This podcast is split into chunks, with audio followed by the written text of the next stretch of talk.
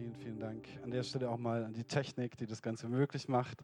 Vielen, vielen Dank an euch im Lobpreisteam, in minderer Besetzung. Wir dürfen nicht so viele auf der Bühne sein. Genau, es ist so schön, dass ihr da seid und dass ihr das macht, dass ihr das möglich macht, dass wir hier Gottes Wort hören können und dass wir Jesus feiern können. Auch wenn wir nicht so zusammen sein können, wie wir das vielleicht möchten. Aber ich bete dafür und ich hoffe, dass es bald anders ist. Ich habe euch eine Geschichte mitgebracht. Ähm, und die Geschichte ist von Paul Watzlawick und die heißt Die Geschichte mit dem Hammer. Und es gibt vielleicht ein paar Leute, die kennen die schon und wer sie noch nicht kennt, der hat gleich was zum Lachen. Also ein Mann will ein Bild aufhängen. Den Nagel hat er, aber den Hammer hat er nicht. Der Nachbar hat einen. Also beschließt unser Mann, hinüberzugehen und sich auszuborgen. Doch da kommt ihm ein Zweifel. Was, wenn der Nachbar mir den Hammer nicht leihen will? Gestern schon grüßt er mich nur so flüchtig. Naja, vielleicht war er in Eile. Aber vielleicht war die Eile auch nur vorgeschützt. Und er hat was gegen mich. Und was? Ich habe ihm nichts getan. Er bildet sich da was ein. Wenn jemand von mir ein Werkzeug borgen wollte, ich gäbe es ihm sofort. Und warum er nicht? Warum er nicht? Wie kann man einem Mitmenschen einen so einfachen Gefallen einfach abschlagen? Leute wie dieser Kerl, die vergiften einem das Leben. Und da bildet er sich ja noch ein, ich, ich sei auf ihn angewiesen. Bloß weil er einen Hammer hat. Jetzt reicht es mir wirklich. Und so stürmt er hinüber, läutet, klopft, der Nachbar öffnet. Doch bevor er guten Tag sagen kann, schreit ihn unser Mann an. Behalten Sie doch Ihren blöden Hammer! Sie Schnösel! Ich habe gedacht, vielleicht bekommt er den Hammer jetzt nicht. Nach der Story. Vielleicht bekommt er den Hammer nicht. Und vielleicht bekommt er auch sonst gar nichts mehr von dem Nachbarn, weil der wird sowas von abgelöscht sein von der Aktion. Und warum ist das passiert? Was ist mit diesem Mann los? Irgendwie ist da so eine Abwärtsspirale in seinem Kopf. Was da passiert? Alles begann damit, dass er sich einen Hammer leihen will und dann kommt ihm dieser Zweifel, heißt es in diesem Text. Ja? Was, wenn der Nachbar mir den Hammer nicht leihen will? Stimmt, der war ja schon so komisch gestern. Ja, vielleicht hat er was gegen mich. Der will mir den Hammer gar nicht leihen. Ich bin nicht auf ihn angewiesen, ich brauche ihn nicht. Und so ging das immer weiter. So ging es gefühlstechnisch und gedanklich richtig bergab. Eine völlig schräge Richtung. Und natürlich endet es damit, dass er an die Tür klopft und den Nachbarn wüst beschimpft, sie Schnösel. Ich brauche sie nicht, ich brauche gar nichts von ihnen. Lassen Sie mich. Das ist so eine klassische, selbsterfüllende Prophezeiung, würde man in der Psychologie sagen. Ja? Also du hast irgendwie so eine negative Gedankenspirale und die bringt dich dann dazu, dass du dich in einer Art und Weise verhältst und das wiederum bringt andere dazu zu sagen, der spinnt doch. Also, sorry, bei aller Liebe, ich muss mich ja nicht von ihm beschimpfen lassen. Wie wird wohl die Reaktion vom Nachbarn gewesen sein? Ich glaube, nicht so positiv. Der Titel der heutigen Predigt ist Von Luftschlössern und der Kampf gegen Windmühlen. Und ich habe einfach festgestellt, dass wir Menschen und viele immer wieder gegen Windmühlen kämpfen und am Ende völlig entkräftet dasitzen.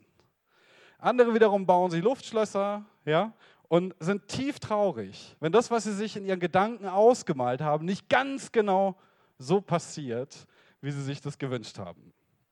Wenn du wissen möchtest, wie du sowas für dich und für andere in Zukunft vermeiden kannst, dann ist die Predigt für dich. Und auch wenn du nicht enden möchtest wie der Mann, der einen Hammer borgen wollte. Es gibt in der Bibel diese alte Geschichte im zweiten Mose und ich liebe sie zu erzählen, weil sie so tief ist und es gibt so viele Aspekte, die man beleuchten könnte, aber heute möchte ich mit euch auf einen davon eingehen. Ihr wisst, das Volk Israel ist in Ägypten in der Sklaverei festgehalten worden. Das zweite Buch Mose erzählt die Geschichte und der Pharao, der König war zu dieser Zeit von Ägypten, der war nicht besonders positiv gegenüber den Israeliten eingestellt. Er hatte sogar Angst, dass sie so viele werden könnten, dass sie nachher mehr sind wie die Ägypter und er nicht mehr so viel zu sagen hat. Also was hat er gemacht? Er hat die Israeliten zu Sklavenarbeit gezwungen. Sie sollten Ziegelsteine machen, Tag für Tag. Ziegelsteine, Ziegelsteine, Ziegelsteine. Und dann hat er ihnen auch noch unerreichbar hohe Quoten auferlegt. Also die hätten so viel arbeiten müssen, es wäre einfach nicht gegangen. Es war absolut unmenschlich, diese Quoten zu erreichen jeden Tag. Die Israeliten haben 16 Stunden gearbeitet, 17 Stunden, 18 Stunden gearbeitet. Jeden einzelnen Tag. Und wenn der Pharao oder die Aufseher der Meinung waren, es war nicht genug, dann haben sie sie gedemütigt, sie haben sie geschlagen, sie haben sie getreten und behandelt wie Vieh. Das Ganze geht so weit, dass der Pharao irgendwann anordnet, alle männliche Erstgeburt der Israeliten in Ägypten zu töten. Also jeder Junge, der auf die Welt kommt, soll getötet werden. Und zur damaligen Zeit nahm man die Religion des Mannes an. Man nahm auch allgemein alles vom Mann an. Und der Pharao wollte damit vermeiden, dass die Israeliten sich ägyptische Frauen nehmen und diese zu einem anderen Glauben konvertieren. Also das Volk Israel ächzt unter der Last, sagt die Bibel. Und irgendwann schreien sie zu Gott und sagen, Herr, siehst du nicht unseren Not, siehst du nicht unser Leid? Wir werden geschlagen, gedemütigt, wir müssen 16, 17, 18 Stunden arbeiten. Wir haben nicht genug zu essen, die wollen unsere Kinder umbringen. Und Gott hört das Volk Israel. Er beruft nämlich Mose und sagt zu Mose, du führst mein Volk aus Ägypten. Geh zum Pharao und sag ihm, lass mein Volk ziehen. Äh, nach einem Hin und Her entscheidet sich Mose dann sagt, ja gut, okay, wenn du mich berufst, dann gehe ich dahin. Und ähm, der Pharao hört nicht auf Mose. Er sagt, der Gott der Israeliten schickt mich, lass mein Volk ziehen. Der Pharao findet, nein, das sind meine Sklaven, ich brauche die, ich baue hier meine Vorratsstätte und die werden weiter Sklavenarbeit verrichten in diesem Land, bis sie dezimiert und weg sind. Und ihr kennt die Geschichte vielleicht aus der Schule, Religionsunterricht. Und wenn du im Glauben bist, dann kennst du sie sowieso. Ja? Gott sendet zehn Plagen durch Mose. Eine davon ist zum Beispiel, dass der Nil, der Fluss in Ägypten, rot wird wie Blut. Es gibt eine Heuschreckenplage, die die ganze Ernte auffrisst. Die Sonne verfinstert sich für lange Zeit. Nur ein paar zu nennen. Aber der Pharao lässt die Israeliten nicht gehen. So stolz ist er. So stolz ist er. Also kommt die zehnte Plage. Und Gott kündigt sie an. Er sagt, lass mein Volk ziehen durch Mose. Der Pharao tut es wieder nicht. Und an einem Morgen stirbt alle männliche Erstgeburt in Ägypten. Aber nur von den Ägyptern. Das, was der Pharao den Israeliten angedroht hat, das geschieht ihm jetzt selbst. Nach zehn Warnungen. Pharao entschließt sich, sie gehen zu lassen, wird ihn aber später nachjagen, sie in die Wüste ziehen. Und während sie so durch die Wüste gehen, heißt es im Text, sie liefen 14 Tage und Nächte und ihre Beine wurden nicht müde. Und sie haben nicht geschlafen. Das ist übermenschlich, das geht nicht. Also irgendein Wunder muss hier am Laufen sein. Tagsüber sehen sie vor sich eine Wolkensäule, die sie führt und nachts sehen sie eine Feuersäule, die sie führt. Sie kommen an diese Stelle am Meer und sie sind eingekesselt von Gebirge und es gibt nur einen Weg zum Meer. Und dieser Weg, den will der Pharao jetzt mit seiner Armee nehmen. Und er will sie ins Meer treiben, er will sie vernichten. Und er geht diese Feuersäule, die des Nachts normalerweise vor ihnen gegangen ist, hinter sie und verschließt den einzigen Zugang zu diesem Platz am Meer. Und Mose streckt seinen Stab aus und Gott teilt das Meer. Die Israeliten gehen durch, die Feuersäule verschwindet, der Pharao rennt hinterher mit seiner ganzen Armee. Und kaum sind die Israeliten auf der anderen Seite des Meeres angekommen, wahrscheinlich zehn Kilometer gelaufen, ist die Armee schon in, in diesem Kanal, den Gott geschaffen hat, wo das Meer teilt, und er lässt das Meer zurückkommen und sie werden vernichtet. Ist das nicht krass? Sie rufen zu Gott. Er beruft Mose. Durch Mose tut er all diese Wunder. Er bringt den Pharao dahin, sie ziehen zu lassen, weil das Land wirtschaftlich und religiös in jeder Hinsicht ruiniert war nach den zehn Plagen. Der Pharao jagt ihnen hinterher. Gott teilt das Meer vor ihnen. Solche Wunder tut er. Und vernichtet die Armee des Pharaos. Jetzt sind sie kaum auf der anderen Seite angekommen, haben sie einen riesen Lobpreis gemacht, Riesenfest. Und zwei, drei Tage später sagen die folgendes. Hört mal zu, das steht in 2. Mose 16, 2 bis 3. Da murrte die ganze Gemeinde der Söhne Israel gegen Mose und Aaron in der Wüste. Mose und Aaron sind ihre Leiter. Und sie murren gegen sie. Und die Söhne Israel sagten zu ihnen, wären wir doch durch die Hand des Herrn im Land Ägypten gestorben, als wir bei den Fleischtöpfen saßen, als wir Brot aßen bis zur Sättigung. Denn ihr habt uns in die Wüste herausgeführt, um diese ganze Versammlung an Hunger sterben zu lassen. Hä? Was? Was ist hier passiert? Die haben gerade die größten Wunder der Menschheitsgeschichte gesehen. Die haben gesehen, wie Gott sich zu ihnen gestellt, sie beschützt und bewahrt hat.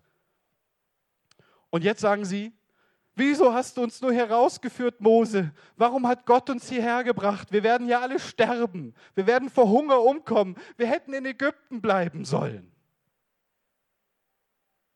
Ist das nicht weird? Zwei, drei Tage, nachdem du so krasse Sachen gesehen hast, hast du schon so ein Mindset?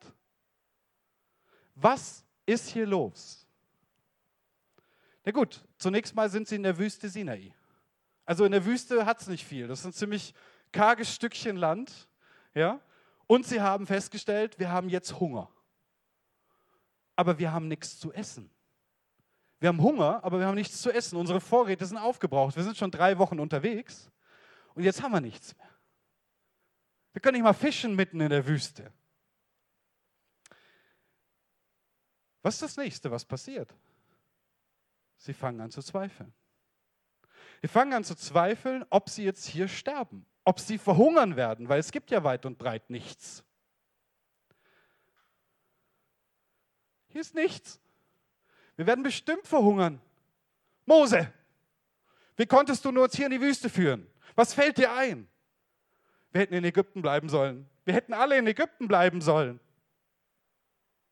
Da hatten wir wenigstens zu essen. Das war die falsche Entscheidung. All das war die falsche Entscheidung. Wir hätten nie mitgehen sollen.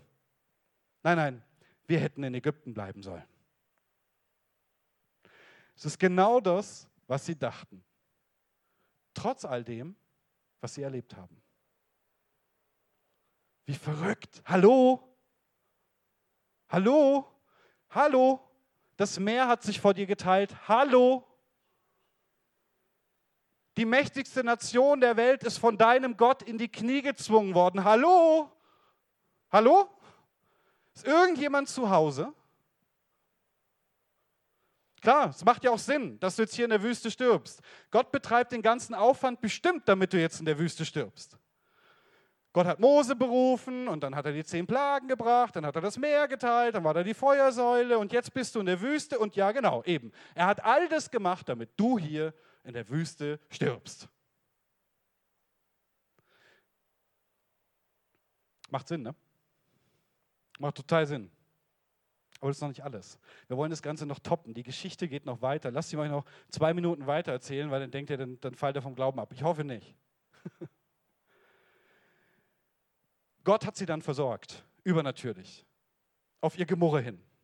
Und sie hatten mehr als genug. Sie hatten zu essen, sie hatten zu trinken. Gott hat sogar Quellen aufbrechen lassen mitten in der Wüste, damit sie zu trinken haben. Er ist am Sinai mit Mose, da schickt er und schenkt er die zehn Gebote, da haben wir die her. Und sagt, das ist mein Bund mit euch. Ich bin euer Gott und ihr haltet diese Gebote, denn sie dienen zum Leben. Ja? Ganz viel Gutes ist passiert. Und jetzt stehen sie kurz vor der Grenze zum gelobten Land, das Gott ihnen von Anfang an versprochen hat. Er hat gesagt, ich führe euch aus Ägypten und ich führe euch in ein gelobtes Land. Okay, zugegeben, da leben noch ein paar sehr böse, schräge Typen drin. Äh, die müsst ihr erst da rauskriegen. Aber dieses Land gehört euch. Ich habe es in eure Hand gegeben. Und stehen die an der Grenze und schicken Kundschafter aus, die kommen zurück und erzählen eine Menge Kabbes, zumindest zehn von zwölf. Zwei sind sehr ermutigend, zehn erzählen nur Quatsch. Sie sagen, wir haben da Riesen gesehen. Also, also Gott hat, ja, also Gott hat gesagt, das ist das Land, aber also das sind Riesen und die sind drei Meter groß und die könnt ihr nicht besiegen. Keine Chance. Die sind auch bösartig. Also ganz bösartige Leute. Das stimmt alles, was man gesagt hat. Ja, die opfern ihre eigenen Kinder und so. Das ganz, ganz üble Leute und die sind groß und da kann man nicht bestehen. So. Das Volk Israel reagiert in Panik. Ja, die wollen sich einen neuen Anführer wählen und sagen, es geht nicht, das ist alles ganz schlimm, wir müssen zurück nach Ägypten. Wenn du die ersten fünf Bücher Mose studierst, dann wird dir auffallen, wie oft das Volk Israel zurück nach Ägypten will. Also sie wollen zurück dahin, wo man sie zu Sklaven gemacht hat, wo man ihre Kinder töten wollte. Jetzt pass auf, das klingt so im Originaltext. 4. Mose 14, 1 bis 4. Die Israeliten schrien entsetzt auf weinten die ganze Nacht wegen den Riesen. Alle schimpften auf Mose und Aaron. Wären wir doch in Ägypten oder hier in der Wüste gestorben. Das macht richtig Spaß, so, so, so ein Volk zu leiten, glaube ich. Ne? Macht richtig Spaß, wenn man so. Wahnsinn. Warum bringt uns der Herr in solch ein Land, damit man uns tötet und unsere Frauen und Kinder als Gefangene verschleppt? Lieber kehren wir nach Ägypten zurück. Und dann legten sie sich einen Plan zurecht. Lasst uns einen neuen Anführer wählen und zurück nach Ägypten gehen. Daraufhin stehen zwei auf, Josua Kaleb, ganz mutige, die ihm Gott vertrauen und dem Versprechen vertrauen, das er gegeben hat. Die versuchen alle zu ermutigen, sagen, nein, nein, das ist gut. Ja, wir nehmen das Land ein, Gott ist mit uns, alles in Ordnung. Erinnert sie daran. Was machen die dann? die heben alle Steine auf und wollen sie steinigen. Ja? Das ist die Reaktion auf Ermutigung. Nein, nein, Gott ist mit uns. Nein, nein, du, hast, du kriegst gleich einen Stein. Ne? So, wir legen dich um. Und dann erscheint Gott so, so weit, greift ein. Also schon wieder Zweifel. Ja? Große Wunder erlebt, kommen in der Wüste an, Zweifel, sie denken, sie verhungern, alles ganz schlimm. Das geht noch ein paar Mal so und hier findet es sozusagen seinen Klimax, seinen Höhepunkt. Ja? Jetzt denken sie, oh nein, wir sind kurz vom Ziel, vom gelobten Land, das uns versprochen ist. Und die Zweifel werden riesengroß, im wahrsten Sinne des Wortes, weil sie sind ja Riesen. Ähm, und was, was ist da los? Weißt, wisst ihr, was der Hohn ist? Der Hohn ist, was sie sagen. Sie sagen nämlich, warum bringt uns der Herr in solch ein Land? Und jetzt passt auf, wie sie es beschreiben damit man uns tötet und unsere Frauen und Kinder als Gefangene verschleppt. Lieber kehren wir nach Ägypten zurück. Das macht ja total Sinn. Weil in Ägypten, da hat man eure Kinder nicht nur verschleppt, so was ich jetzt gerade erzählt, da hat man die getötet. Das ist natürlich besser. Deswegen ist Ägypten bestimmt besser. Merkt ihr, was da los ist? Was ist da los in deren Kopf? Ein Wort. Ein einziges Wort. Gefühle. Ein Wort. Gefühle. Der Text sagt, sie waren voller Entsetzen. Sie weinten. Sie schimpften. Sie, war, sie hatten Angst. Sie waren wütend. Sie waren entmutigt. Die Gefühle sind komplett mit ihnen durchgegangen. Bis dahin, dass sie die Diener des Herrn umbringen wollten. Die einzigen, die Hoffnung gesprochen haben in der Situation. Ja, sie fühlen das alles. Sie fühlen das wirklich, es ist real für sie. Sie haben wirklich Angst vor den Riesen. Sie haben Angst, dass sie sterben. Sie haben Angst, dass ihre Kinder gefangen genommen werden. Sie haben Angst, dass ihre Frauen gefangen genommen werden, vergewaltigt werden, was auch immer. Aber ist irgendwas davon begründet? Ist irgendetwas davon begründet? Das ist meine Frage.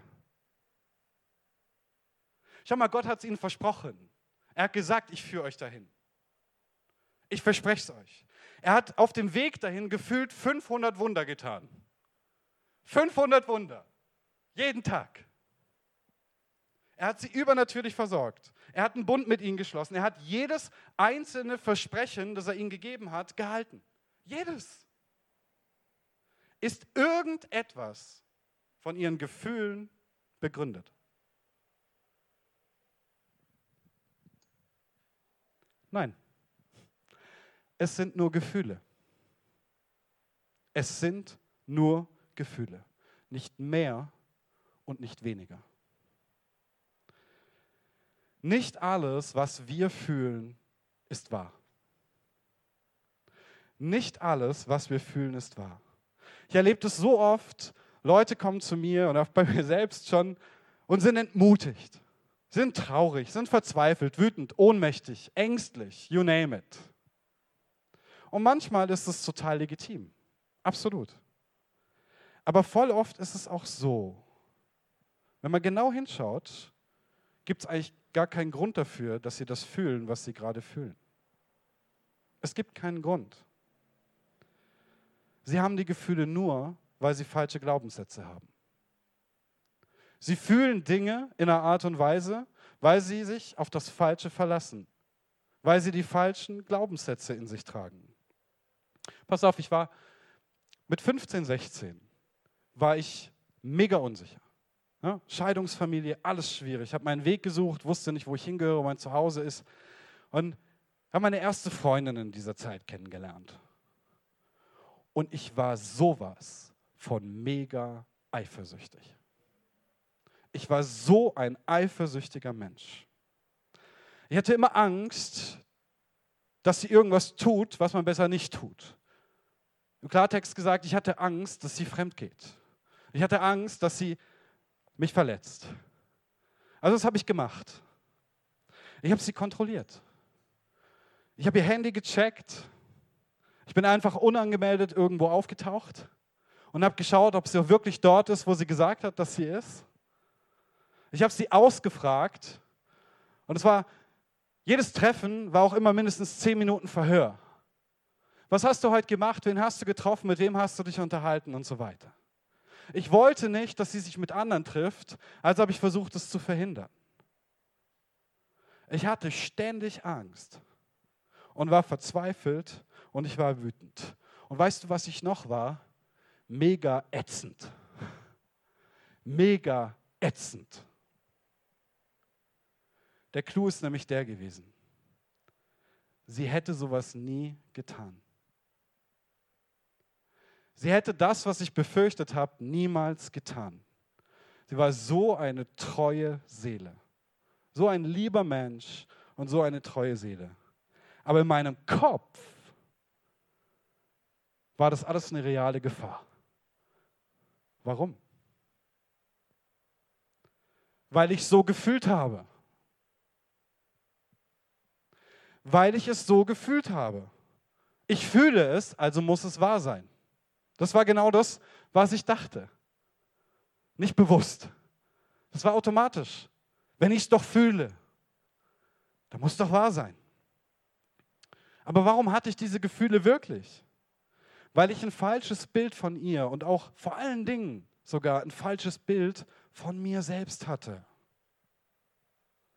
Ich war der Überzeugung, dass ich selber nicht allzu viel wert bin dass man mich nicht mag, dass andere Menschen einen nur verletzen und immer unehrlich mit einem sind, dass ich anderen egal bin im Grunde genommen und dass sie mir nur vorspielen, dass sie mich mögen. Aber wenn es hart auf hart kommt, würden sie mich alleine lassen.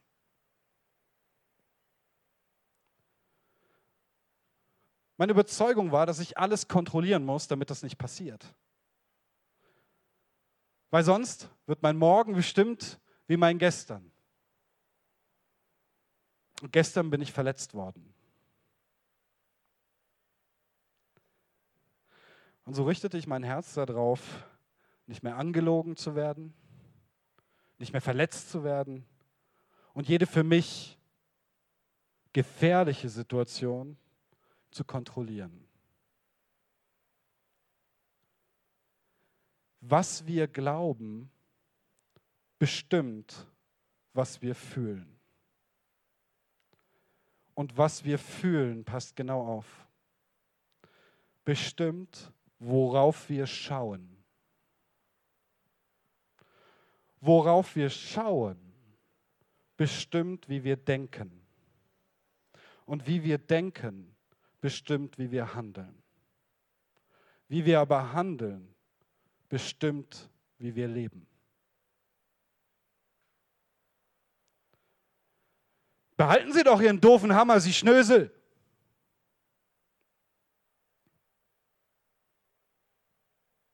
Wir werden bestimmt sterben.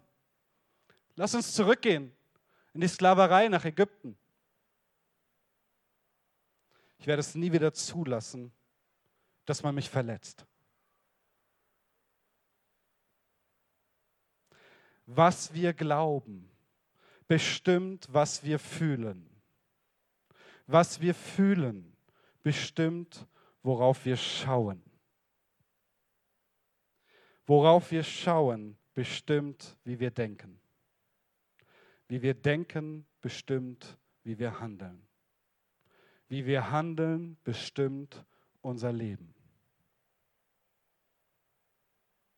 In Sprüche 4:23 steht, mehr als alles, was man sonst bewahrt, behüte dein Herz. Denn in ihm entspringt die Quelle des Lebens. In der Bibel steht, dass mehr als alles, was es sonst irgendwie gibt, soll ich mein Herz bewahren. Ich soll es beschützen. Denn aus ihm würde die Quelle allen Lebens hervorspringen. Was ist das für eine Quelle? Das Herz ist der Sitz unserer Gefühle. So wie deine Gefühle sind, so rennst du auch. So stark und gut, wie du dich fühlst und so sehr du vertrauen kannst, so rennst du auch im Leben. Wenn du dich aber schwach, entmutigt und zerbrochen fühlst, dann ist es schwer, ein Bein vor das andere zu setzen. Dann ist es schwer, aufzustehen. Dann ist es schwer, weiterzugehen in deinem Herz, in deinen Gefühlen sitzt deine Kraft. Darin sitzt deine Motivation und deine Stärke. Mehr als alles, aber was man sonst bewahrt, bewahre dein Herz. Schau, wie du fühlst, bestimmt, worauf du schaust. Und das bestimmt, wie du deine Kraft, die dir gegeben ist, einsetzt. Und schlussendlich, wie dein Leben verläuft. Deswegen musst du dein Herz mehr als alles andere bewahren. Hast du die falschen Überzeugungen im Leben, so wie ich damals, oder der Mann mit dem Hammer, oder das Volk Israel, hast du die falschen Überzeugungen, dann hast du auch die falschen Gefühle. Nein, nein, versteh mich nicht falsch, für dich sind sie wahr. Aber sie sind trotzdem falsch. Was du fühlst, ist nicht immer das, was wahr ist. Also hast du die falschen Überzeugungen, hast du die falschen Gefühle. Hast du die falschen Gefühle, dann kriegt dein Leben eine ganz schräge Richtung. Ich habe damals angefangen, meine erste Freundin zu kontrollieren. Das Volk Israel wollte nach Ägypten zurück, obwohl sie so kurz vorm Ziel waren. Gott so viel getan hat, so viel bereit war. Vielleicht fragst du dich, es ist schön, Sascha. Danke, Pastor Sascha, aber wie kann ich mein Herz bewahren? Wie geht das? Ich will dich nicht ganz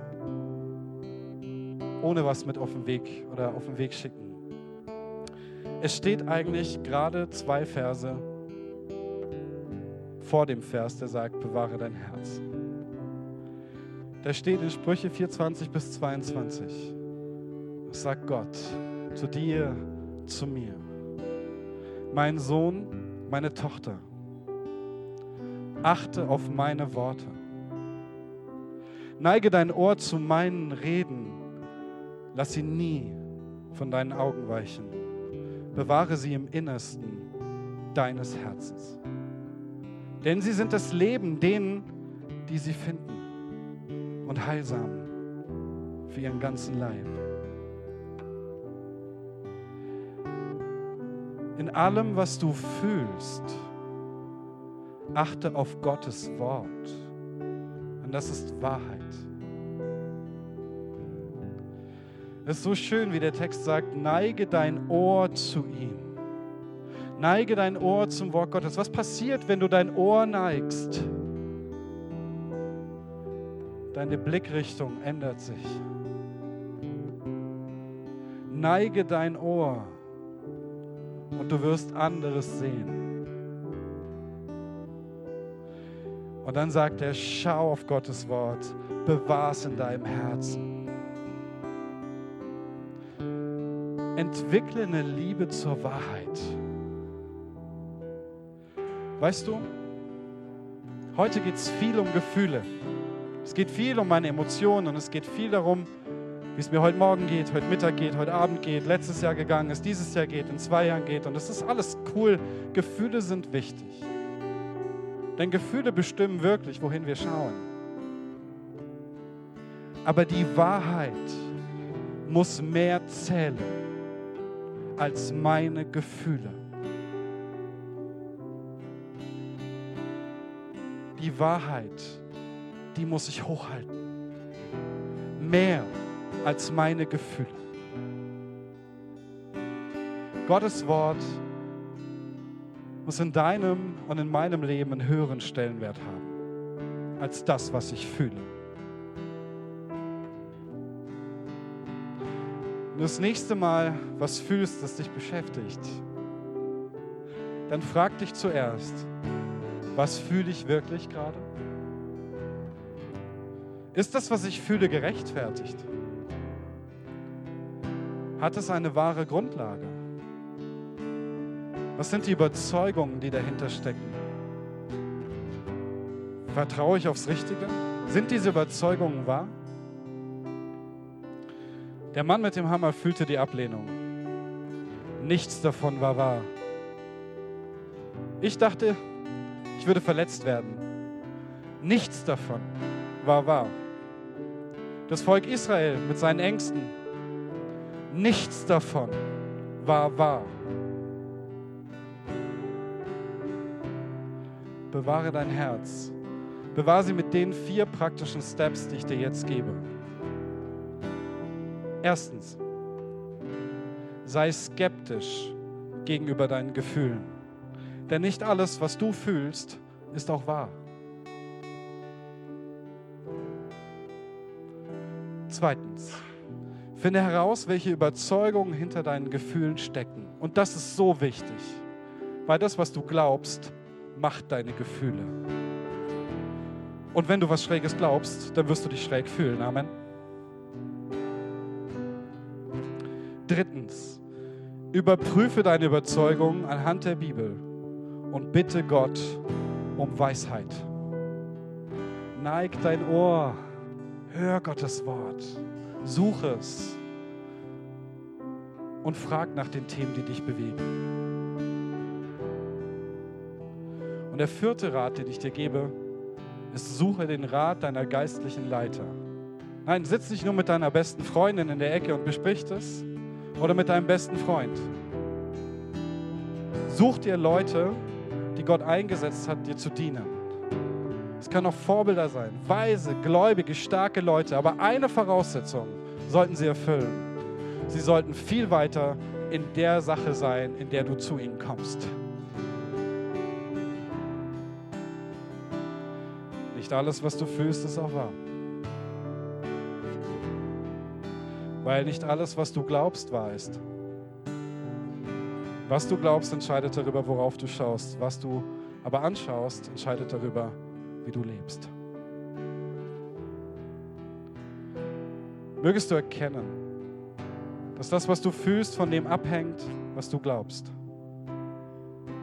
Und mögest du erfahren, dass es die Wahrheit ist, der dich frei macht. Und möge dein Herz durch die Wahrheit und die Kraft des Heiligen Geistes bewahrt und behütet bleiben. Amen.